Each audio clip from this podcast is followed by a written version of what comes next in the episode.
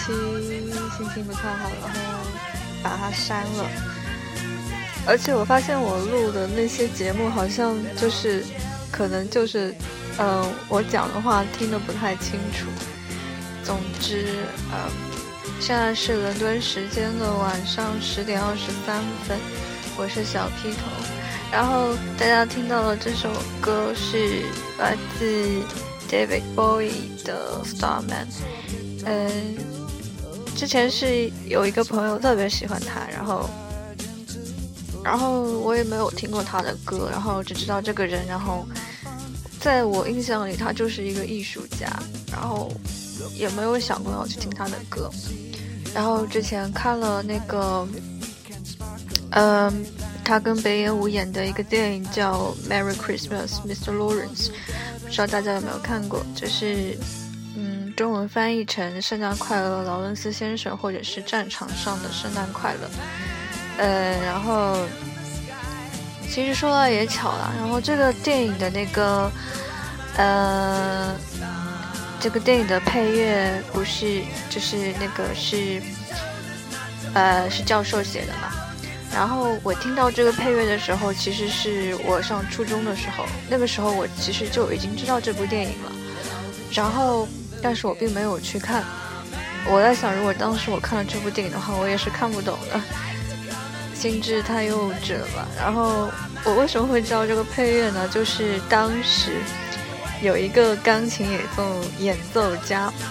然后现在被我朋友说成他是他是嗯。非主流怎么样的？就是，总之那个钢琴演奏家的名字叫马克西姆，然后我当时是他去上海的一个叫东方艺术中心，然后演奏了很多他的成名曲啊，就比如说那个他有演那个《走出埃及》，因为他有给《走出埃及》这部电影写配乐嘛，然后还有那个。克罗地亚狂想曲，当时特别特别喜欢这首曲子，然后还有一首就是呃《圣诞快乐，劳伦斯先生》，然后当时就觉得这个名字挺可爱的，然后也没有去细想怎么样，但是就是觉得那个曲子非常忧伤啊，但是就是嗯，而且我本来以为这个曲子是呃马克西姆写的，然后原来不是的，然后后来再一次接触到这个曲子的名字是在。一档那个上海的古典古典音乐节目的那个赵和是 FM 九十四点七，然后呃，因为初中的时候我听古典乐比较多嘛，然后还没有接触摇滚。其实我听嗯，我听披头士已经是高一的时候，而且是高一高一第二学期的时候接近了，然后所以说其实。呃，其实高中才开始不听古典乐的，其实就初中的时候，其实还蛮怀念初中的时候听古典乐的那段时间，就是连 MP 三里面都放的那种，呃，都是各种古典乐，就是完全不会想要去听那种有歌词的那种歌啊什么，我觉得特别烦。但当时，当时我好像还喜欢那个艾薇儿。哦，真的好久以前的事情，为什么会说到这些？然后其实啊、总之等一下，等一下我也会跟大家讲，呃，讲一个古典乐的。然后因为想，呃，想每一次录节目的话，给大家普及一个古典乐。嗯、呃，我听古典乐呢是，也是像别人一样是从入门开始听的。嗯，呃呃，现在的背景音乐是 The Verve 的 Velvet Morning，这个乐队已经解散了。然后啊，这不是重点，然后重点就是，嗯，我是初中开始听古典乐的，然后我也是像别人一样由入门开始听，然后入门的古典乐的入门呢就是圆舞曲，因为它是非常容易听，然后就是也不会觉得就是有负担的那种听。然后现在就是，当初我还没搞清楚古典乐和轻音乐的区别。然后轻音乐的话，就像班德瑞啊，呃，还有个叫什么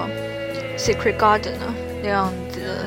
这样听音乐，就是非常容易上耳的那种。但是我觉得那种音乐就是比较没有内涵，就是不是说这音乐不好，就是比较容易听。但是除了音乐本身以外，你听不到别的东西。但是古典乐它不一样，它古典乐呢，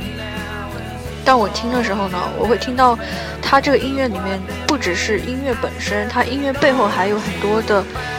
这种，它是一种实心的东西，不像轻音乐是空的或者是一一张纸飘在那边的东西。这包括我后来我最近有在听嗯一些电子音乐怎么样的，都觉得它只是一个空白的，就是一个一张纸。纸后面是没有东西的，但是像古典音乐啊，嗯，古典音乐和摇滚乐它就是实心的。当然，这个我说的可能是有点片面的，大家也可以跟我，嗯，可以不赞成我，这只是个人感觉，因为每个人对音乐的理解都是不一样的，包括这个音乐对你的影响多大，是完全取决于你当时听音乐的一种感觉，就是。我的启蒙音乐就是古典音乐，所以古典音乐对我的影响就是产生的那种情感特别特别严重，特别严重，特别厉害吧，话都讲不清。然后，对，然后我那个时候，嗯，是我初中的音乐老师给我们看了一部讲施特劳斯二世的电影，好像叫《翠笛春晓》吧。然后看完这部电影以后呢。我们又看了那个老师又给我们看了一个，呃，就是蓝色多瑙河的一个舞蹈的演出，演出的视频。当时就是深深的被折服了，就是完全那段时期看完施特劳斯二世的那个电影和他的音乐的，就是舞蹈演绎的时候，那那那那一段时期几乎就是只要一塞上耳机就在听蓝色多瑙河。就是完全就是已经被这个音乐折服了。然后当我听到蓝色多瑙河的时候，我甚至现在听蓝色多瑙河，我都会想到初中的时候，就是就是舞者的那样的那种情感，就完全就在我脑海里出现了。然后觉得自己听蓝色多瑙河的时候，就感觉自己就是一种非常宁静和嗯。就是感觉，这样这样的无词歌呢，就是没有没有音没有人人声的那种音乐，会给人一种无限的遐想。但是如果有歌词，也有歌词的好处。但是无声的那种歌词，就是给我更多的一种想象空间。然后，嗯，那你们又会说像后摇啊？怎么样的那些音乐就是也没有歌词，就是就是歌词人声唱的比较少嘛，嗯，这我也我也同意。但是我觉得就是我也我有段时间特别喜欢听后摇，然后听了好多好多后摇，但是我还是觉得像那样的音乐还是只是一张纸，没有实心的一种东西在里面。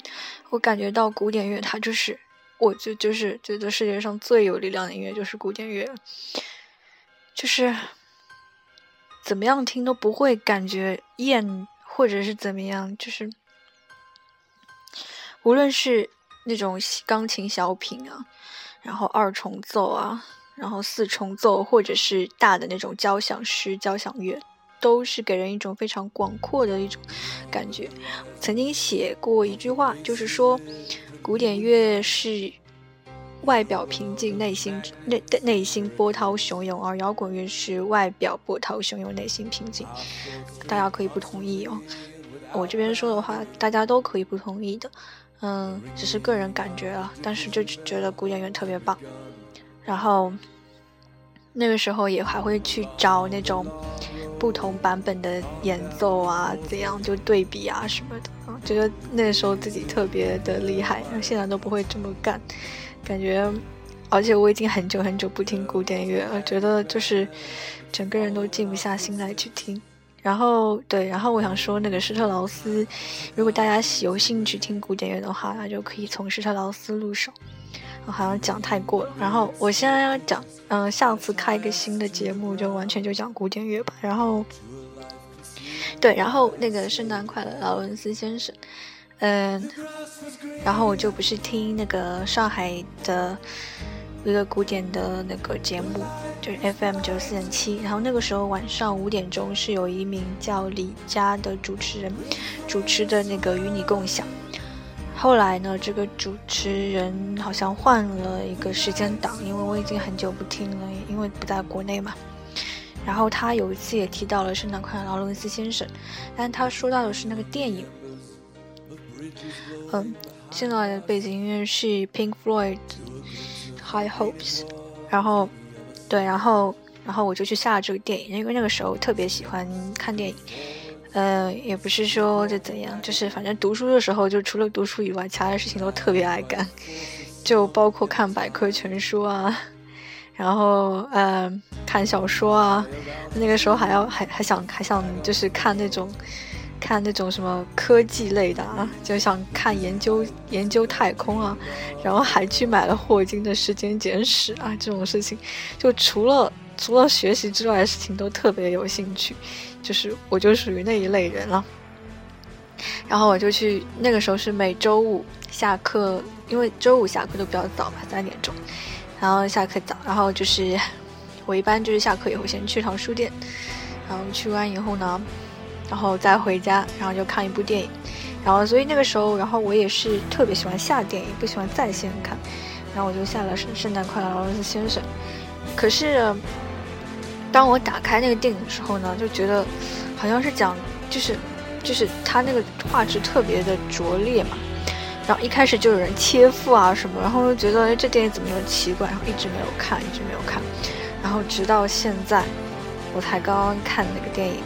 就是大概是三周前看的吧。整个人都觉得，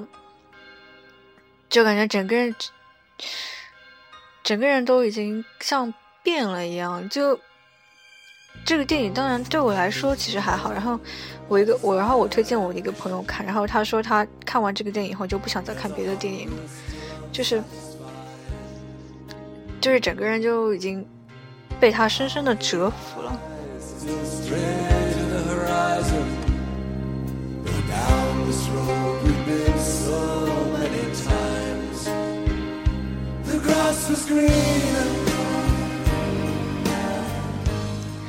这电影就是，我现在也不知道该怎么理解这部电影。说真的，然后这一个月是就是 BFI 在那个放很多 gay films，因为这个月是同性恋电影的节日，然后那边放很多 gay films，然后我们就去，我跟我那个就是就是那个很喜欢这部电影那个朋友一起去电影院看了。这部电影，然后他一直在我旁边哭，然后怎么讲？我再一次看的时候，觉得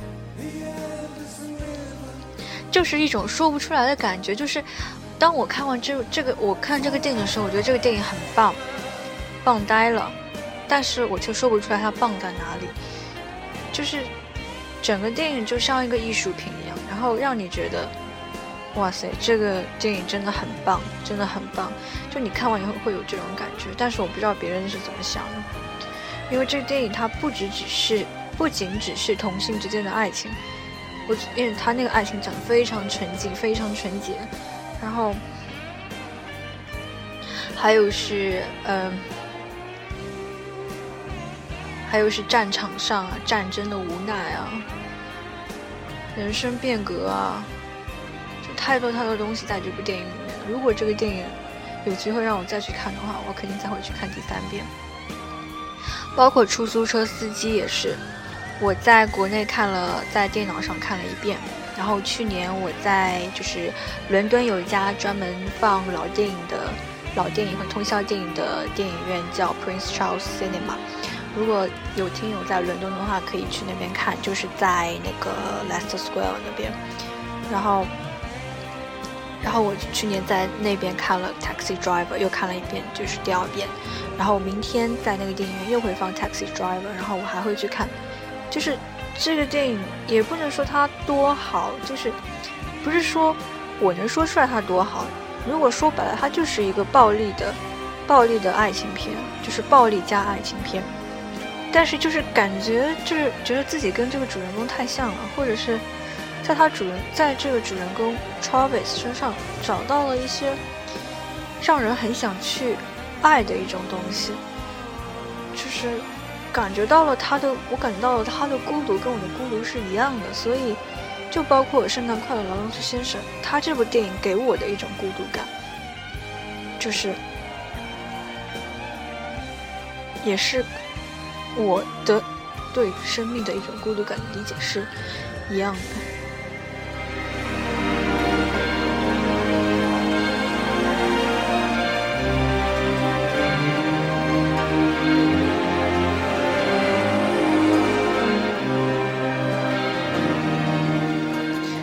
所以，嗯，这期节目给大家推荐的这部电影就是《Merry Christmas, Mr. Lawrence》，然后，嗯。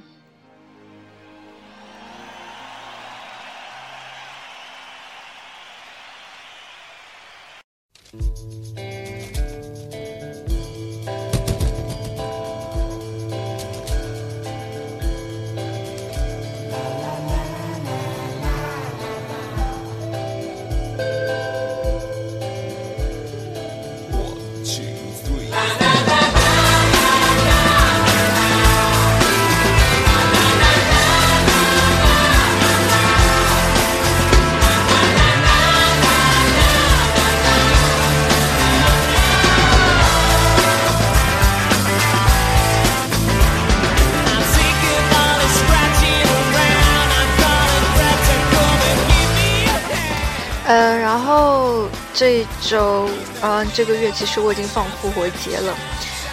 但是呢，在国内的朋友不要觉得就是放假很开心怎样的，其实，在英国念书放假会比读书的周读书周更累，因为放假是要写论文，但是读书周只要看书就可以了。对于文科生来说，对理科生我就不知道了。然后一个月我有四篇论文要写。三千五、三千、三千、三千字，然后呃，前段时就是上周把那个美国论文的那个草稿给搞了，然后我现在在搞那个呃，Henry James 的和 Oscar Wilde 的一些东西，等我写完以后，可以给大家讲一下那那两本书怎么样。嗯，所以现在目前为止那篇那篇论文是讲。就是艾米丽·狄金森看到了 New England Day，，他就是把新英格兰这个词变成了一个形容词或者是副词。然后，嗯，就给大家普及一下吧。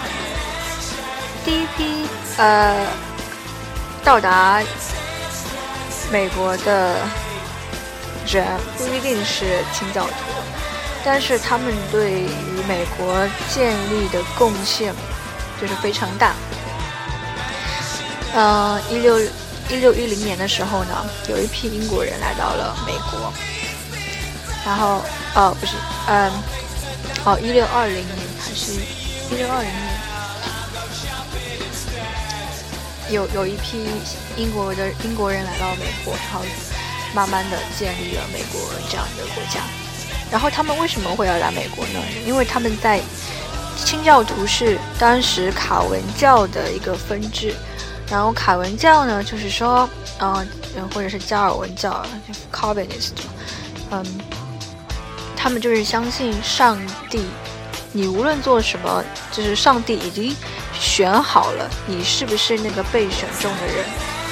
无论你做什么事，你你都已经，你的你的你到底能不能进天堂，是上帝已经定好了。你无论是今天杀了人，或者是没有杀人，如杀杀人，但是如果你被上帝选为那个人的话，无论你今天杀没杀人，你都可以进天堂。这是加尔文教的一个教义。然后呢，诶，然后清教徒呢，他们就是加尔文教的一个分支。然后他们认为，跟上帝交流不需要通过宗，呃，不需要通过教堂，也不需要通过牧师，只要只要他们自己阅读圣经，啊，自己祈祷，就是一就是自己祈祷怎样的，然后就可以，就是也许可以就是成为上帝的选民，就是。就是说，他们就是呃，可以靠阅读圣经，然后跟上帝进行对话，然后就或许就可以呃成为上帝的选民。这就是清教徒的一个宗旨。然后嘞，嗯，但是当时在英国的英国的那个教教皇啊，就是宗教制度是非常的。怎么说呢？是有就是高低的那种，就是高等、低等、下等的那种，就是阶层阶层非常分明。然后清教徒对这个非常不满，因为他们认为教义中人人应该是平等的。然后，嗯，当他他们觉得清教徒觉得自己的宗教无法在英国这样一个地方完成的时候呢，然后他们就做了五月花。就是他们的那个船叫五月花号，来到了美国，然后他们认为美国呢，在这个地方就是空旷的一个，嗯，视野或者是一个新的一个地方，他们可以就是，呃，发扬自己的清教精神，然后可以把清教徒的这种教义。弘扬光大，所以他们就来到了美国。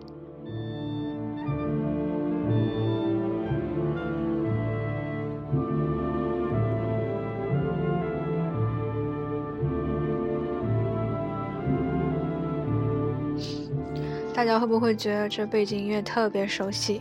就像不像两只老虎呢？然后这首曲子就是我要今天给大家介绍的是。嗯，古典乐叫是马勒写的 D 大调第一交响曲。嗯，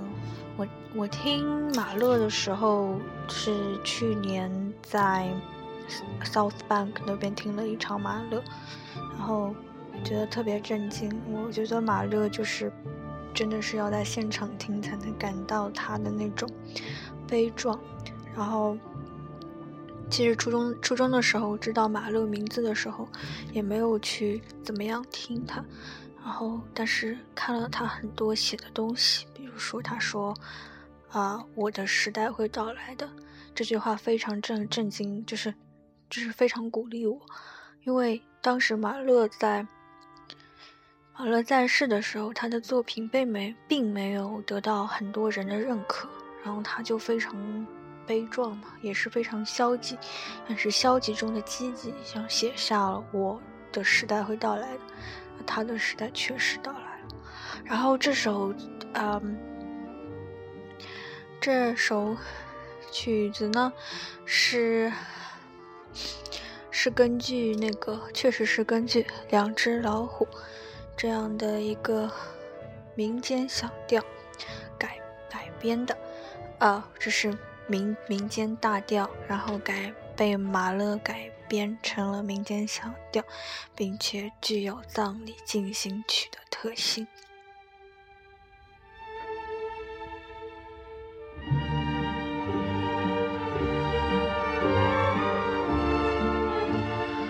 然后这首曲子也可以叫它巨人交响诗，巨人或者是弹泰坦。交响诗，诶，所以大家可以，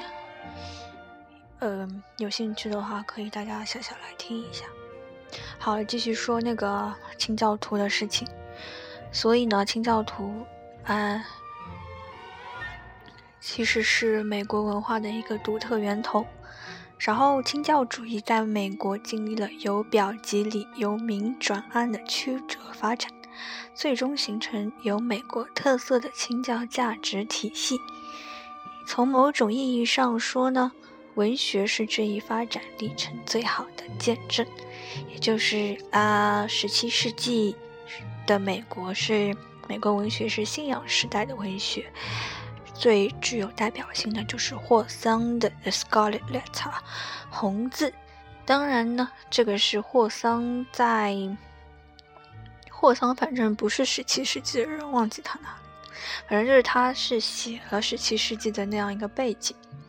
就是表现了极端清教主义的一个。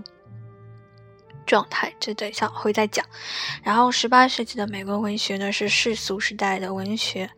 也就是说，那个用英文来说，这句话就是 secularization，就是就是叫叫呃宗教的世俗化。那也是因为那个当启蒙运动出现以后，宗教被被 questioned，就是宗教的那个。理论被质疑了，所以才会出现宗宗教的世俗化。然后这个，因为它是跟启蒙运动有关，然后这是有个很大的话题，让大家要知知道一下就好。然后，呃，然后到直到十九世纪的美国文学，它被称为宗教批判与宗教道德时代的文学。然后我把它叫做 New。Puritans 就是新的清教主义，代表人是艾米丽·狄金森 （Emily Dickinson）。然后他其实大家会觉得他是信教啊怎么样？其实他并不信教，他只是沿用了他。哦，我在论文里有写到，我说他并不信教，但是他把清教徒的一种。文化精髓，也就是说，清教徒，美国清教徒特有的一种气质，融入了他的 spirit 里面。他，也就是说，他是 born in that way，他是以那个方式出生的。他把美国的一个清教主义的一种精髓，深入了他的那种 personality 里面。就是说，他就像我们中国人。不是每个人都信道教，但是每个人都会有道的那种气质在里面。他就是把一种宗教成为了一种气质和一种人的灵魂，他没有把宗教跟人完完全全的分隔开来。所以就是我是这么觉得的。然后，诶，清教清教徒呢，他们思想。主张自律和内省，就是我之前说的，虔诚的信徒只要阅读圣经，就可以通过个人与上帝的直接联系获得灵魂的救赎。教会和教皇不是在上帝和人间的代表，信徒们并不需要通过教皇取得和上帝的联系，所以他们都想通过阅读圣经来成为上帝的选民，这样就可以达到永生。但是呢，他们的顾虑可能太多了。之后的狄金森坦然面对生与死，其实就是说坦然放弃就可以获得所有，不必担心，不要觉得活着罪恶，活着担心死后会不会下地狱。只要看淡一切，不要害怕，就可以好好的活着。这个就是狄金森有首诗嘛，就是说死亡来找他了，然后他就说。死亡乘着马车来找他，然后他就坐上那个马车，然后那个他说，那个马车驶向的是太阳，驶向的是永生。但是请记住，它是一个死亡的马车，但是驶向却是太阳，是永生。所以它其实看似矛盾，但它其实表达了一种情感，就是放弃就是拥有。所以。嗯。这是新的一种，他就是也是，就是看淡一切吧。还有就是，也可以说他是新的清教徒的一种一种生活方式。然后清教徒呢，奉行严厉的道就是早期清教徒奉行严厉的道德教育，宣扬禁禁欲主义。但是，因为是早期嘛，所以他们就比较严格，然后会有一些极端分子。然后这个极端分子的一些案例呢，在《红字》这本书上也体现出来了。然后海斯特是《红字》的主角，他跟那个牧师通奸以后呢，就被整个社会给给遗弃，并且在胸前的衣服上。佩戴了一个红字 “adultery” 通奸罪的意思，但是我觉得他完全没有这个没有通奸呢，因为她跟牧她爱上那个牧师的时候呢，她以为她丈夫死了，所以呃，大家可以去看一下这本书，反正这本书应该是美国文学清教徒的一个。研究范本还有历史范本，范本，所以呢，就是他们清教徒那些当时有一些极端主义，他们呃对一些人进行迫害，他们以为会有女巫，然后十八世纪之前，新英格兰就是美国有三十多名女巫被处死，然后就是他们，然后第二个就是就是。红字里面的那个通奸罪，然后十八世纪以后，随着人们宗教观念的淡薄，这种宗教迫害也消失了。所以，嗯，然后后来直到十九世纪，因为因为十八世纪不是出现就是会有那个宗教世俗化嘛。然后，十九世纪呢，开始弥漫大陆的浪漫主义文学开始影响美国，它更注重精神，崇尚个人，歌颂自然，一系列北美的清教，同那个北美的清教思想结合起来，产生了超验主义。然后，嗯，好像爱默生很多的作品都是超验主义，但是我没有读过他的。然后，然后代表了美国浪漫主义的最高阶层。也就是说，这个是，也就是说，我觉得狄金森身上他体现了一种，就是超验主义吧，就是把清教徒的思想跟个人的呃想法结合起来。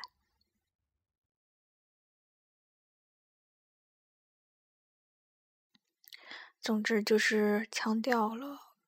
个人，而不是把宗教就是当成宗教怎样。